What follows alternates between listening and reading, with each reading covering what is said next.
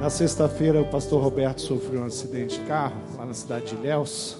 Ele estava na Bahia ministrando na convenção baiana, né? Um dos preletores estava junto com outro preletor, pastor é, Eli Fernandes, pastor César também. E, e o carro deles tiveram um problema numa ladeira e eles acabaram tombando. E graças a Deus que aquele carro tombou, mas não capotou. Que se ele fosse um pouco mais ele estaria no mar. E Deus, a gente entendeu o livramento. Irmã Ed não foi aquela manhã, ficou no hotel descansando, naquele compromisso da manhã. Então a gente viu realmente Deus cuidando mais uma vez do pastor Roberto, também do pastor Eli, do pastor César, da convenção, de tudo que estava acontecendo ali. Ah, esses dois dias ah, foi uma loucura. Celular. É, é, vindo WhatsApp de tudo quanto é canto do Brasil, o povo querendo saber como estava o pastor Roberto, querendo saber o que aconteceu, gente ligando, pessoal da igreja e, e a gente nessa, nessa, nesse tumulto que foi, mas gratos pelo livramento. E nós queremos orar e agradecer a Deus pelo livramento na vida do pastor Roberto, na vida do pastor Eli, na vida do, do pastor César, aqueles irmãos que estavam ali, mas Deus não impediu que a obra que eles ministrassem, que eles pregassem, ainda naquela, logo após a, o, o acidente, tanto o pastor Eli Fernandes quanto o pastor Roberto ministraram aos líderes da Bahia, e é assim que a obra, assim que Deus cuida de nós. pastor Silvani vai orar, vai agradecer a Deus por esse livramento, e nós vamos continuar colocando a vida do pastor Roberto diante do Senhor. Vamos orar, feche seus olhos, vamos agradecer a Deus eu sei que Deus tem levantado homens e mulheres nessa igreja que tem orado, que tem intercedido pela vida do pastor Roberto, e nós entendemos esse livramento como cuidado de Deus. Pai, nós somos tão gratos a Ti, Deus, porque o Senhor tem cuidado de nós em todo tempo, em todo lugar onde estamos, o Senhor tem cuidado. Em especial, nós queremos te louvar e te agradecer pela vida do pastor Roberto pelo livramento que o Senhor concedeu a ele, ao pastor Eli, ao pastor César. Deus, o Senhor tem cuidado dos nossos líderes, o Senhor, o Senhor tem realmente estendido a sua mão graciosa sobre a vida desses líderes, Pai. E nós queremos, como igreja, Pai, reconhecer que a tua boa mão está sobre eles, está sobre nós, Pai, sobre a vida da tua igreja, sobre a vida do teu povo, Pai. Nós queremos, Deus, a cada novo dia, Pai, reconhecer que as nossas vidas pertencem ao Senhor e ao Senhor que nos sustenta, independente daquilo que passamos, das lutas, das dificuldades que enfrentamos. Nós reconhecemos que o Senhor tem cuidado de nós. Obrigado pela vida do pastor Roberto, pela Ede. Concede a ele, Senhor, nesses dias de descanso, um refrigério. Que a tua paz esteja sobre eles, que eles possam estar ali recuperados desse susto e realmente com esse coração entregue ao Senhor por tudo aquilo que o Senhor tem feito, Pai. Obrigado, Deus. Obrigado pela vida dessa igreja que tem sido intercessora para com o pastor Roberto, que tem realmente se colocado na tua presença, orando pelos pastores da igreja. Nós temos sido abençoados porque o teu povo tem clamado ao Senhor pelas nossas vidas, Pai. E nós, nesse momento, queremos te louvar por isso, engrandecer o teu nome, Pai, porque o Senhor tem nos dado um povo que ora, um povo que clama, um povo que busca a tua face. E o nosso desejo nesse ano, Pai, é que possamos fazer muito mais para a glória do teu nome, Pai. É em nome de Jesus que nós oramos e te agradecemos. Amém. Amém. Pode sentar, pastor Roberto. Hoje tem só um desconforto no braço uma dor, mas a gente sabe que já vai passar. E a gente louva a Deus pelo cuidado de Deus. Querido, nós estamos numa série de mensagens falando sobre recomeço. O tema desse ano. Nós estamos no primeiro domingo do mês de janeiro. Nós estamos na primeira semana, partindo para a segunda semana. E sem sombra de dúvida, só por esse motivo, é, nós sabemos que muitas coisas acontecem quando vira o ano. Quem está estudando, por exemplo, não vai, não vai estar tá no mesmo ano que estava no ano passado, a não ser que tenha algum repetente aí. Mas é, São novas disciplinas, novos professores, alguns já receberam desafios na vida profissional. 2018 vai ser diferente. E a vida da gente é assim, são recomeços. Todas as experiências boas que nós tivemos no ano passado, trazemos conosco. Todas as experiências ruins, dificuldades, lutas que passamos no ano de 2017, nós também trazemos todas as experiências difíceis, vão servir como experiência para que 2018 você cresça, é, você amadureça, você continue prosperando no Senhor. Mas nós temos sim recomeço. E hoje eu quero falar sobre um recomeço muito significativo na vida de um homem chamado Saulo. Quem era Saulo? Saulo é um líder militar do Império Romano. Saulo era um, um, um, um chefe de uma polícia romana é, que tinha uma tarefa bem específica. Esse homem tinha dedicando seus dias à perseguição dos cristãos. E era um homem temido e conhecido pela igreja do Senhor Jesus. Eu queria ler um pouquinho a história de quando Paulo tem um encontro com Cristo e que a vida dele recomeça, ou a vida eterna, de, de uma forma ampla, na presença do Senhor, começa, e nós queremos aprender com essa história. Atos capítulo 9. Eu vou ler do versículo 1 até o versículo 19. E a palavra de Deus diz assim: Enquanto isso, Saulo ainda respirava ameaças de morte contra os discípulos do Senhor, dirigindo-se ao sumo sacerdote, Paulo, Saulo pediu-lhe cartas para as sinagogas de Damasco, de maneira que, caso encontrasse ali homens ou mulheres que pertencessem ao caminho, pudesse levá-los presos para Jerusalém. Os cristãos eram conhecidos como aqueles do caminho, esse é um, um apelido, uma forma que eles eram conhecidos.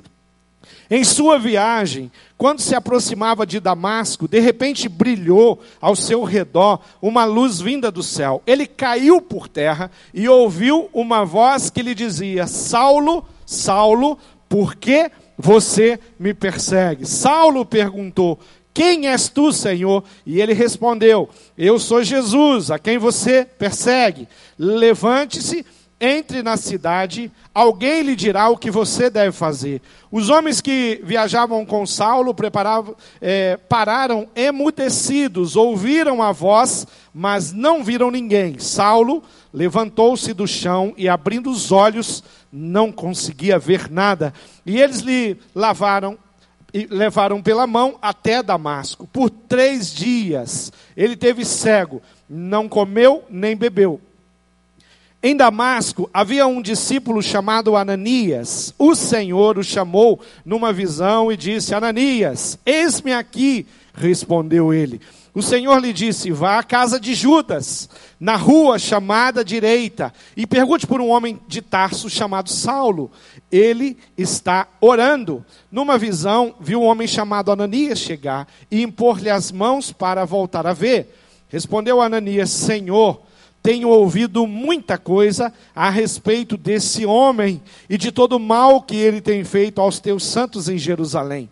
Ele chegou aqui com autorização dos chefes, dos sacerdotes, para prender todos os que invocam o teu nome. Mas o Senhor disse a Ananias: Vai, esse homem é meu instrumento escolhido para levar o meu nome perante os gentios e o povo de Israel. Mostrarei a ele o quanto deve sofrer pelo meu nome. Então Ananias foi, entrou na casa, impôs as mãos sobre Saulo e disse: Irmão Saulo, o Senhor Jesus lhe apareceu no caminho por onde você vinha, enviou-me para você voltar a ver e seja cheio do Espírito Santo. Imediatamente, algo como escamas caiu dos olhos de Saulo e ele passou a ver novamente. Levantando-se, foi batizado e, depois de comer, recuperou as forças. Saulo passou vários dias com os discípulos ali em Damasco. Querido, uma história linda, uma história com dois personagens que eu quero explorar um pouquinho hoje pela manhã. Uma história de um homem chamado Saulo e de um homem chamado Ananias, que Deus vai colocá-los próximo, um junto ao outro.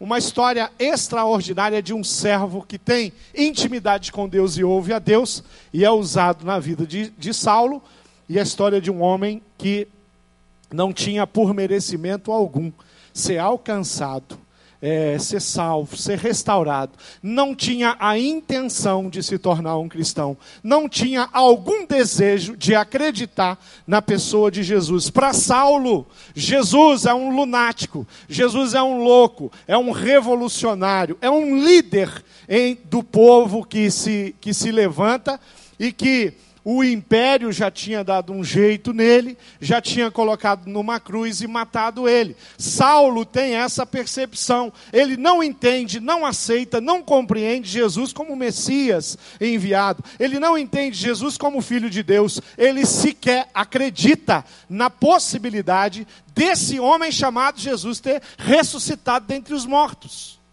Essa é a realidade, o panorama.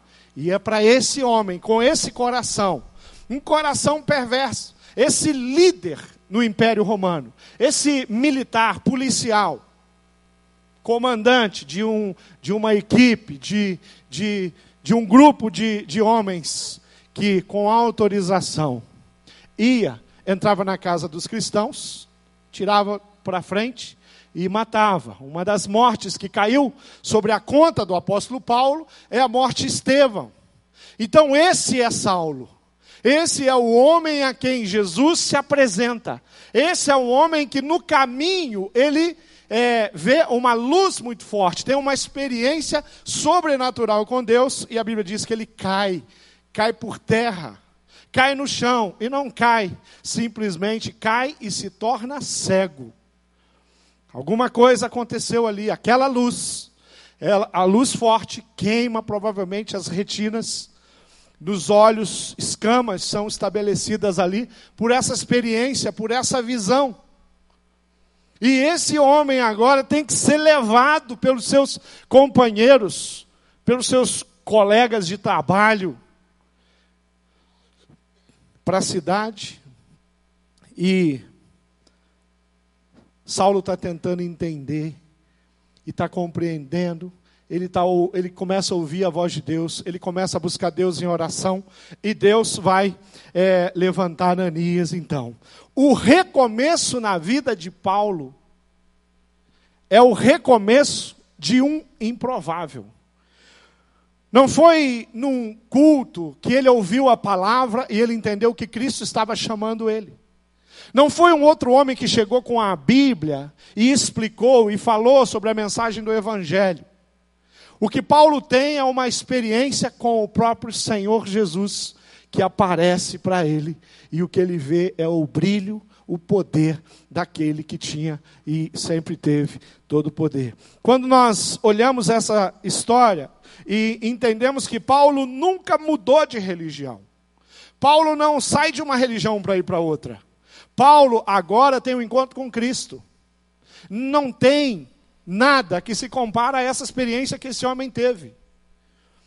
Paulo não deixa de ir a algum lugar para ir a outro. Paulo simplesmente agora vai começar a seguir aquele que o levanta como um escolhido, um servo amado por Deus, apesar do coração dele. Queridos, eu fico pensando, e eu estava refletindo, tentando imaginar o que, que Deus viu naquele homem, de dizer, ele é instrumento escolhido para mim. Quando toda a sociedade, todo mundo olhava e o recriminava. Quando a igreja do Senhor Jesus tinha asco daquele homem, medo daquele homem, de se encontrar com ele. Medo está sobre a mira de uma ordem dele. A igreja do Senhor Jesus, nos nossos dias, nós temos inimigos. Nós temos pessoas que perseguem a igreja. Nós temos pessoas que questionam todos os nossos valores. Nós vivemos isso. O tempo inteiro nós somos questionados daquilo que nós cremos. O tempo inteiro pessoas estão questionando, é, tentando produzir leis que vai contra a palavra de Deus. É natural. Isso acontecia naquela época e acontece hoje. Nós temos deputados que têm sérios problemas com o cristianismo e que estão lá lutando para aprovar leis que vai contra os nossos princípios. Eu queria que você olhasse para essas pessoas que nos perseguem com o coração do Senhor Jesus, com o jeito dele olhar para os perseguidores. Eu queria que você olhasse não como um cristão que vai para o Facebook, é, colocar lá toda a sua raiva no Twitter ou, ou, ou no Instagram ou qualquer outro, outra comunidade, rede social, e que vai lá para agredir, quem sabe para lançar palavras de maldição sobre essas pessoas. Porque Jesus não se encontra com Paulo para lançar a palavra de maldição sobre as atitudes dele. Ele se encontra com Paulo para expressar o mais profundo do amor que ele tinha por um perseguidor. Cristianismo tem a ver com amor, não tem a ver com ódio. Cristianismo tem a ver com morrer calado, como o apóstolo Paulo morreu. Diante do império, provavelmente Nero, que passou por cima e destruiu a vida dele e de tantos outros seguidores e discípulos do Senhor Jesus. Com fúria. Aqueles que não negavam a sua fé, não aceitavam o desafio e a proposta do império, mas continuavam caminhando para o lugar aonde era de fato a vontade e o coração de Deus. Queridos, nós estamos diante de um inimigo. Nós estamos diante de um homem que a igreja não está se reunindo para tentar achar uma forma de alcançar o coração dele. A igreja está arrumando um jeito de sair do caminho dele. Mas o próprio Jesus se interessa por um homem chamado Saulo. Assim como se interessou por mim. Assim como se interessa por você, independente do que você está fazendo, independente do que é, independente da sua profissão, independente de onde você mora, independente de quanto você tem na sua conta bancária. Independente se você é uma pessoa muito humilde, pobre, está abaixo da linha da pobreza, como muitos brasileiros estão, ou se você é um daqueles milionários que tem muitos recursos. Quando Deus olha, querido, Ele vê o coração do ser humano. Quando Deus olha, querido, diante de tanta maldade que alguns de nós, homens, somos capazes de produzir, Ele vê a oportunidade de transformar a nossa história e a nossa vida. A pergunta que Saulo faz a Jesus é muito interessante. Ele pergunta assim: Quem és tu? Pergunta mais verdadeira que ele podia fazer. Porque na realidade Saulo não tem menor ideia de quem estava falando com ele. Ele não conhecia Jesus. O que vai mudar agora? Porque agora ele vai conhecer. Agora ele vai se tornar íntimo. Agora ele vai aprender. Agora ele aceita o desafio que está ali registrado na palavra. Esse aí vai sofrer em meu nome. Ele causava sofrimento, agora ele vai sofrer. Querido, não é uma palavra de maldição, não. Jesus não está falando, ele vai viver como é bom. Não é isso.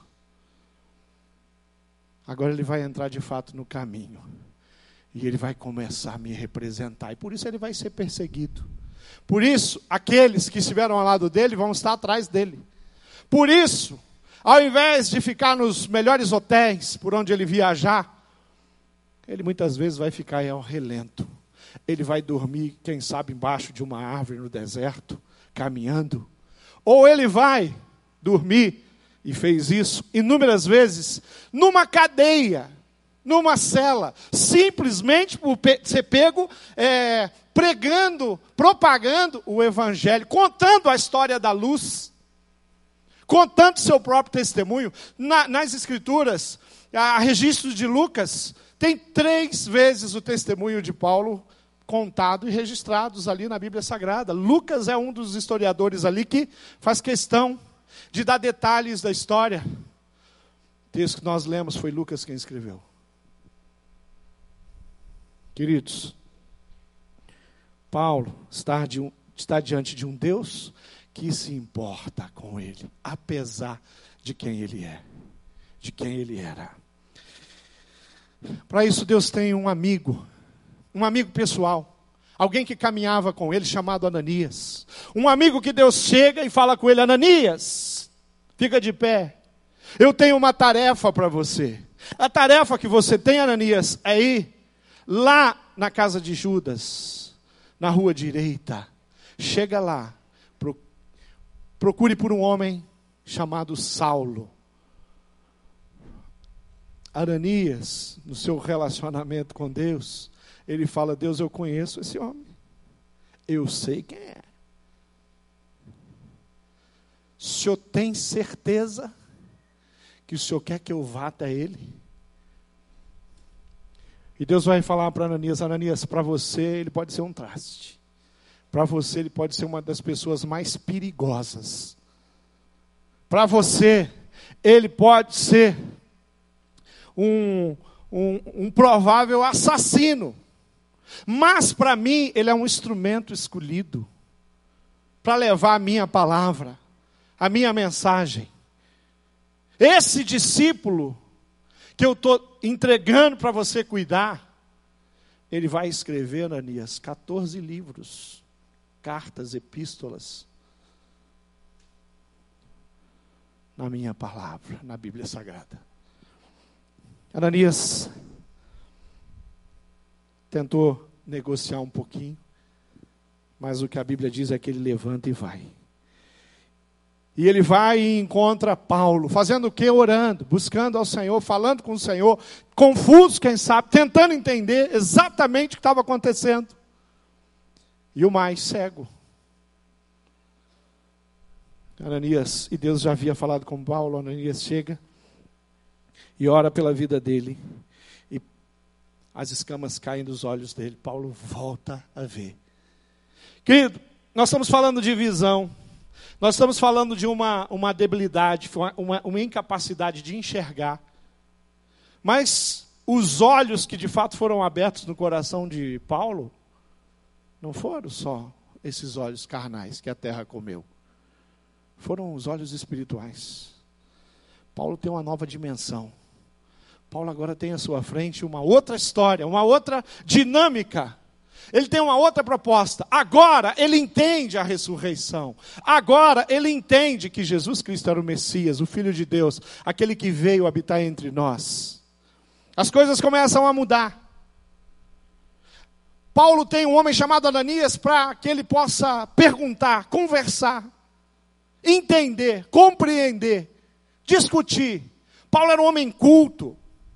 Ele tinha muito conhecimento.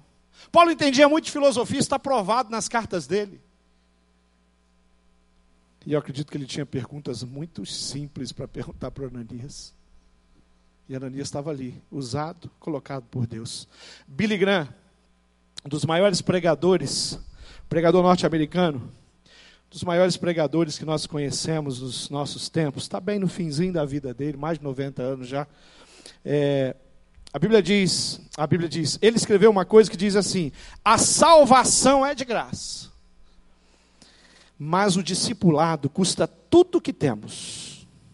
Quem não quer se envolver, dedicar seu tempo, seu talento, suas habilidades para ver o, desenvolvimento do seu novo irmão em Cristo, não poderá cumprir a ordem de Jesus de fazer discípulo. O discipulado é a minha vida apresentada, descortinada para o meu irmão, para que ele possa crescer. Discipulado é aquilo que eu aprendi na minha jornada, nas minhas experiências, eu compartilhar, compartilhar com outra pessoa. Eu já discipulei muitas pessoas. Muitos. Temos líderes na nossa igreja que eu tive o privilégio de discipular. Ainda jovenzinhos, como pastor de jovens. Acabei de batizar o Arthur. Que privilégio esse semestre caminhar com o Arthur. Não foi bom estar com o Arthur lá na Amazônia? Não foi bom? Foi, não foi? Que gostoso poder compartilhar, conversar, ouvir o Arthur. O Arthur é um menino de Deus. O Arthur está aprendendo sobre Deus. Tem muita coisa que eu tenho para tenho ensinado e vou continuar ensinando para o Arthur mas tem muita coisa que ele também me ensina, com a paixão, com o coração dele, com a sinceridade do Arthur, com a simplicidade dele. Discipulado é uma coisa tremenda que faz a gente crescer. Paulo foi muito abençoado por Ananias, mas eu não tenho dúvida. Ananias foi tremendamente abençoado por Paulo. A história de Ananias, imagina, quem é um perseguidor? Quem é um homem mau, perverso, ruim? O Senhor quer que eu cuide dele? Quero. Pensa Lá na frente, Ananias olhando para trás e fala: Meu Jesus amado, quem que é esse Paulo? Esse homem abre a boca, é o céu que vem à terra. Olha que privilégio que Deus nos dá. Ele falou para nós: vocês vão e vocês vão fazer discípulos. Querido, alguém foi te buscar em algum lugar. E esse alguém era um representante de Cristo.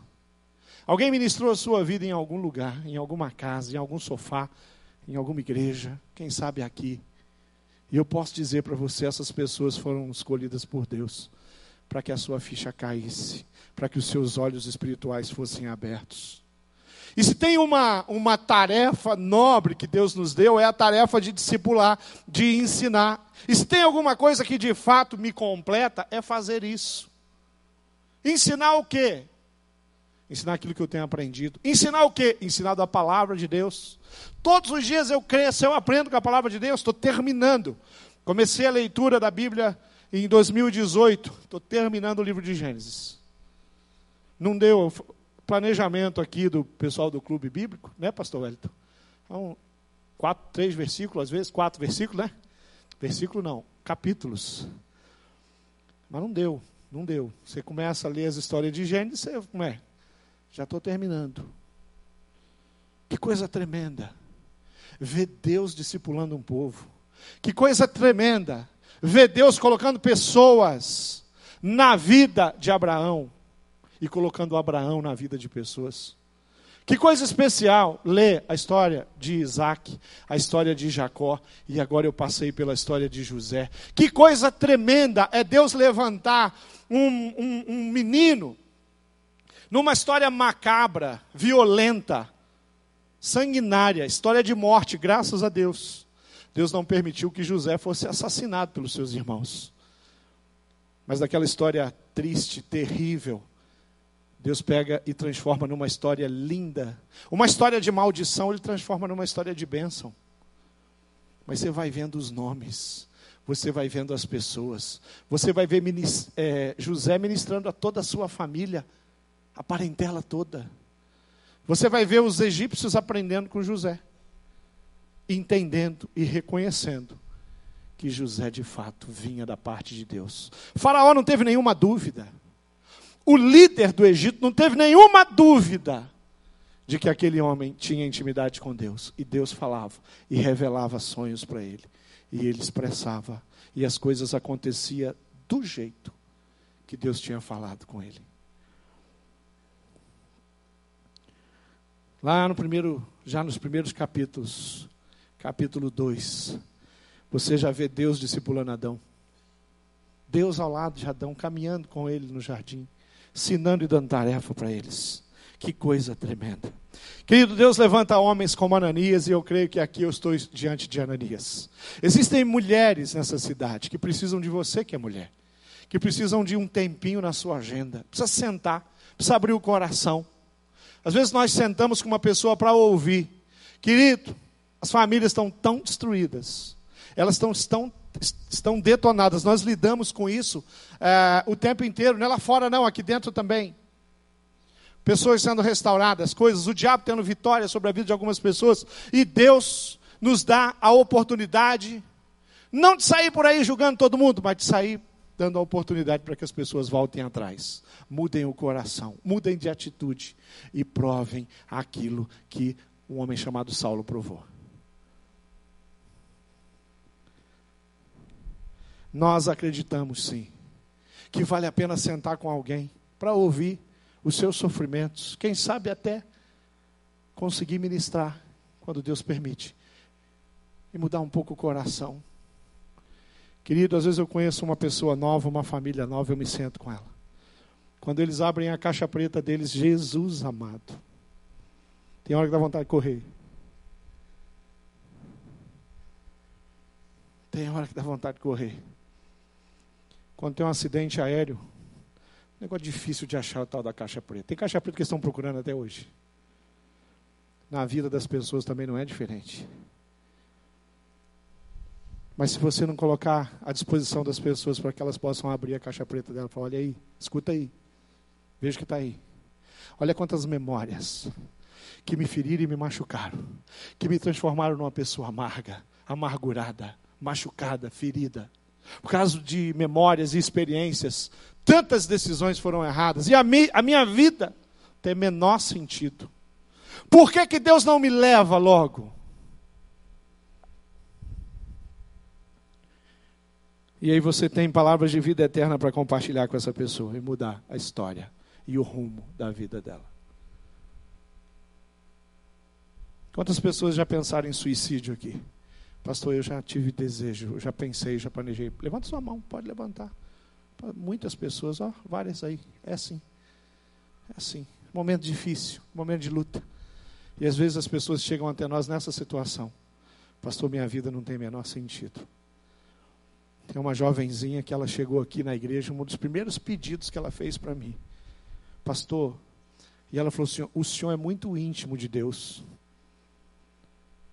Como se os pastores fossem mais íntimos que os irmãos, né? Todo aquele que é servo de Deus, que vive segundo a palavra, é íntimo de Deus. Mas ela falou: fala com Deus para mim. Eu falei: o que você quer que eu fale com Deus? Pede para Deus me, me levar, pastor. Eu não aguento mais sofrer. Queridos, eu orei e falei com Deus. E pedi a Deus, não para levar, mas para restaurar e mudar a história dela. Essa história tem 11 anos. Ela está aí. Ela está aí, ela cresceu, ela está casada. Ela é uma bênção na minha vida, na vida da igreja. Ela não quer mais morrer. Ela quer viver. Ela não acha mais que a vida dela não tem significado algum. Ela encontrou o significado da vida dela. Sabe qual é o significado da vida dela? É o mesmo da vida de Paulo. É Jesus. Terceira e última coisa que eu quero tratar sobre o recomeço na vida de Saulo. Nesse recomeço, Deus muda algumas coisas. Deus muda o nome dele, Deus muda a cidadania. A cidadania dele agora é celestial. E Deus muda a história desse homem. Antes, um funcionário público, bem-sucedido, salário bacana, muito boas condições. Agora, ele vai sair de uma posição de liderança no império para ser construtor de tenda, uma espécie de pedreiro nos nossos dias. Eu duvido que ele tenha começado já como o construtor, o servente do construtor. Foi ser servente. a Bíblia, o próprio Paulo, que escreveu tanto, escreveu 14 livros, ele não nos deixou detalhes sobre a, a, a sua vida pessoal, a sua família. A mensagem de, de, Paulo é totalmente centrada em Cristo. Aí nós não sabemos se ele era casado, se ele era viúvo, se, existe uma conspiração inteira sobre a vida desse homem, para descobrir como é que ele era. Quem sabe, uma das coisas que ele perdeu foi a sua própria família. Quem sabe expulso. Conheço pessoas nos nossos dias que quando se converteram ao cristianismo foram expulsos da sua família. Um em especial foi meu discipulador. Quando o pai, lá no interior de Goiás, descobriu que ele tinha se convertido, mostrou a porta da casa e falou: Sai, que você não é mais meu filho. Vai embora. Ele sai, vai para o centro, hoje é cidade de Palmas, naquela época não era ainda. Queridos, anos mais tarde, anos mais tarde, esse mesmo pai foi batizado por ele na piscina da casa da irmã dele. Não só o pai, ele batizou praticamente toda a família dele numa piscina. Pastor Domingo Jardins passou da primeira igreja batista de Marília. Quem sabe a, a história de Paulo é essa.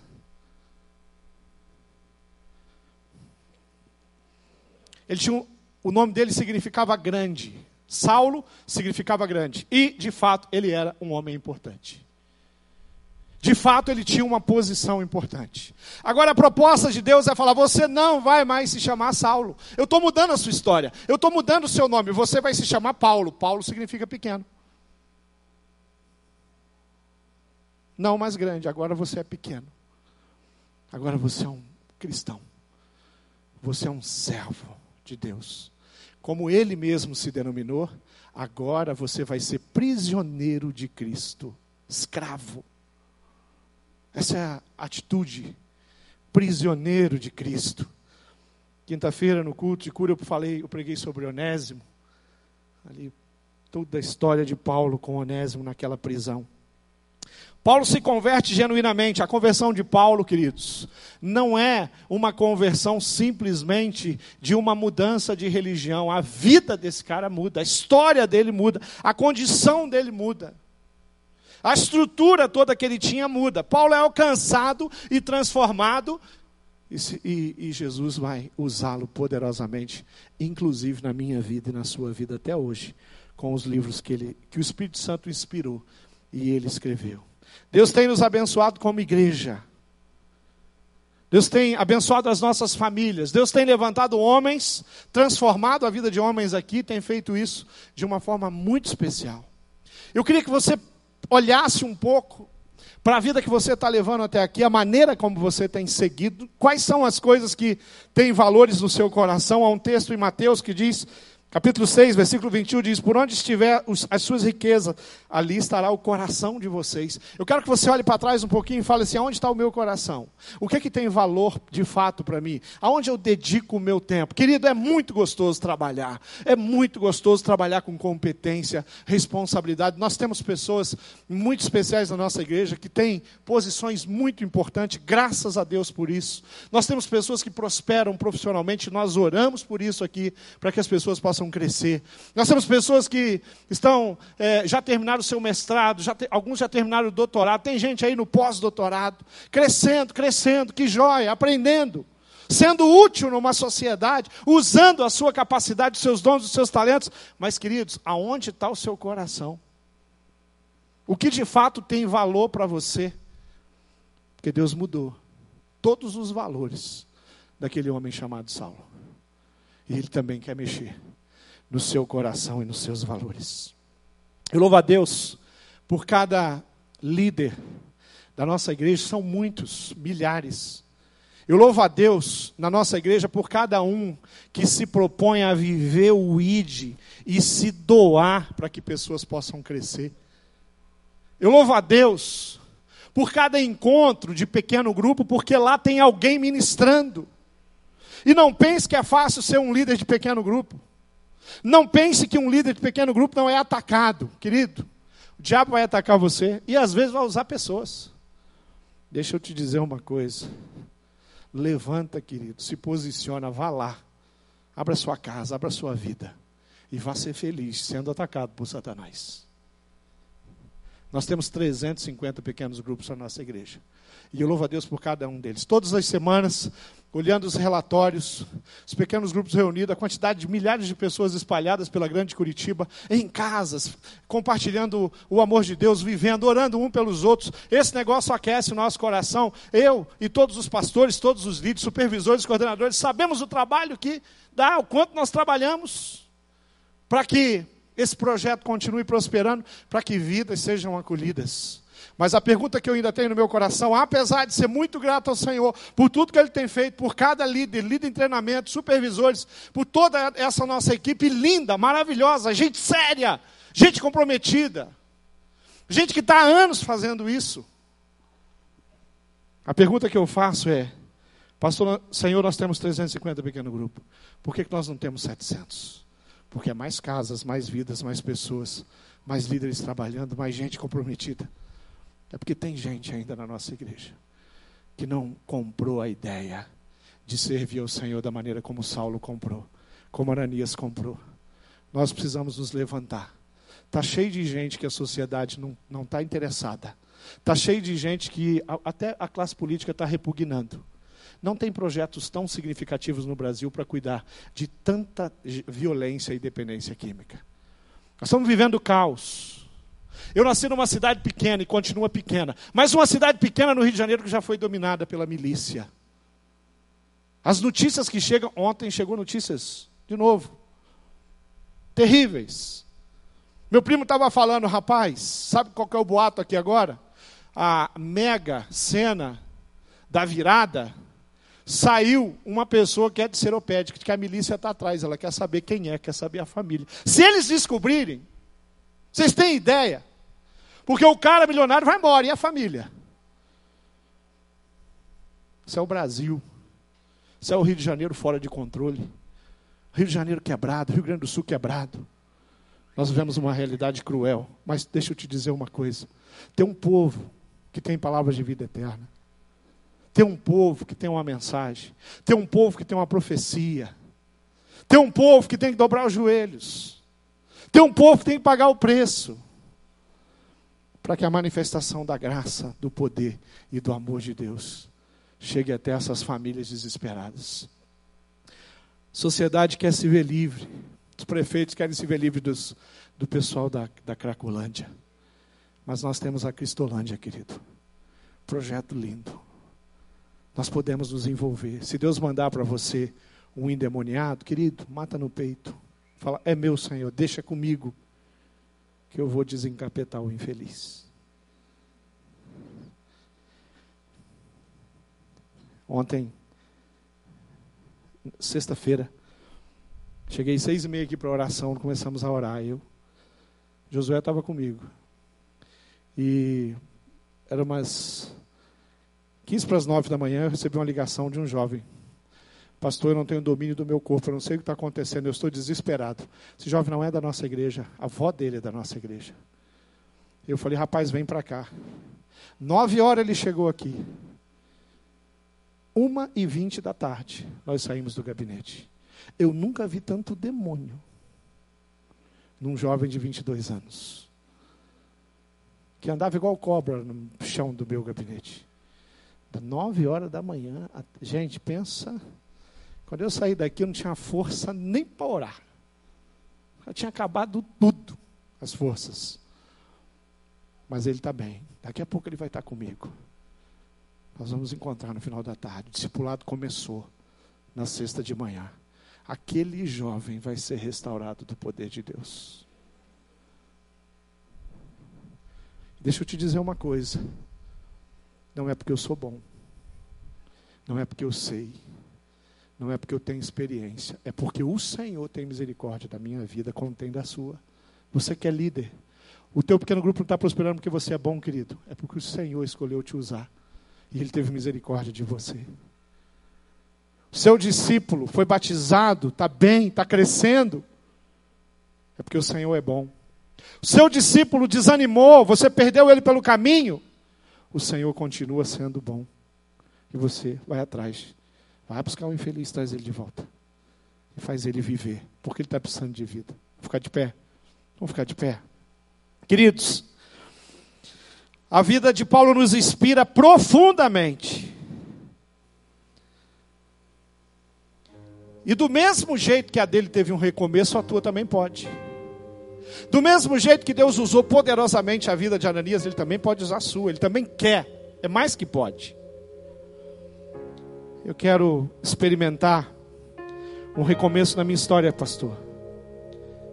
Querido, eu posso fazer tão pouco por você, mas Jesus pode fazer tanta coisa pela sua vida. Eu quero experimentar um ano diferente, pastor. 2017 eu me envolvi com tantas coisas, menos com pessoas. Eu quero mudar isso. Eu quero que a minha vida faça sentido. Tem meninos e meninas que precisam de você. Tem bebês espirituais. Tem gente que nem te conhece, mas Deus quer soprar o nome dela para você e falar: querido, tem uma pessoa na cidade aí que você vai, você vai conhecer. Você vai ser tão íntima dessa pessoa. Vocês vão ter uma amizade tão bonita. Você vai passar tanta vida para ela. Você vai encorajá-la a deixar o vício, a pornografia, a prostituição, a bebedeira, o jogo, a, o relacionamento quebrado do casamento dessa pessoa. Deus tem poder para restaurar, que o diabo tem poder para destruir casamento. Mas o meu Deus tem poder para restaurar casamento. Eu conto nos dedos os casamentos que Deus destruiu. Mas eu perco a conta só aqui nesse plenário de quantos casamentos Deus estabeleceu. De vez em quando tem que chorar por um relacionamento quebrado. Mas na maioria das vezes nós temos nos alegrado pelo que Deus está fazendo. E não vamos desistir de ninguém. Feche seus olhos. Eu quero terminar orando. Eu quero terminar orando e eu quero desafiar você a vir aqui na frente. Eu quero orar com você. Fala, você vindo aqui, você está falando o seguinte, pastor. Eu quero apurar o passo. Pastor, eu quero um recomeço na minha vida espiritual. Pastor, eu quero ser usado na vida de pessoas. Eu tenho gasto minha energia com tantas coisas, mas agora eu quero gastar um pouco mais de energia. Eu quero abrir minha agenda e colocar nomes lá. Terça-feira de manhã, eu quero colocar um nome lá. Quem sabe no café da manhã. Sexta-feira, eu quero colocar um nome no final da tarde. Eu vou sair do meu trabalho e eu vou me encontrar com essa pessoa. Nós vamos ficar meia hora, 40 minutos, uma hora junto, não sei. Mas eu vou compartilhar. Venha para cá. Vem aqui, eu quero orar com você. Eu quero orar pelo seu coração. Eu quero orar pela sua vida. Eu quero pedir que Deus use você poderosamente. Eu quero que você se torne cada dia mais um Ananias na vida de pessoas. Tem muito Saulo espalhado nessa cidade. Tem gente que está hoje enrolada com a drogadição. Mas amanhã, querido, vão ser homens cheios do Espírito, tomados pelo Espírito Santo de Deus. Tem gente aprofundado no pecado, mas amanhã ele vai ser um pastor da Igreja Batista do Bacaxeri ou de qualquer outra igreja. Tem gente enfurnado, preso, aprisionado por Satanás, mas amanhã ele é uma pessoa útil para Cristo, para o Evangelho. Venha para cá, venha aqui na frente, corra para cá. Nosso tempo está estourado, né? Oh, glória a Deus. Diga aleluia.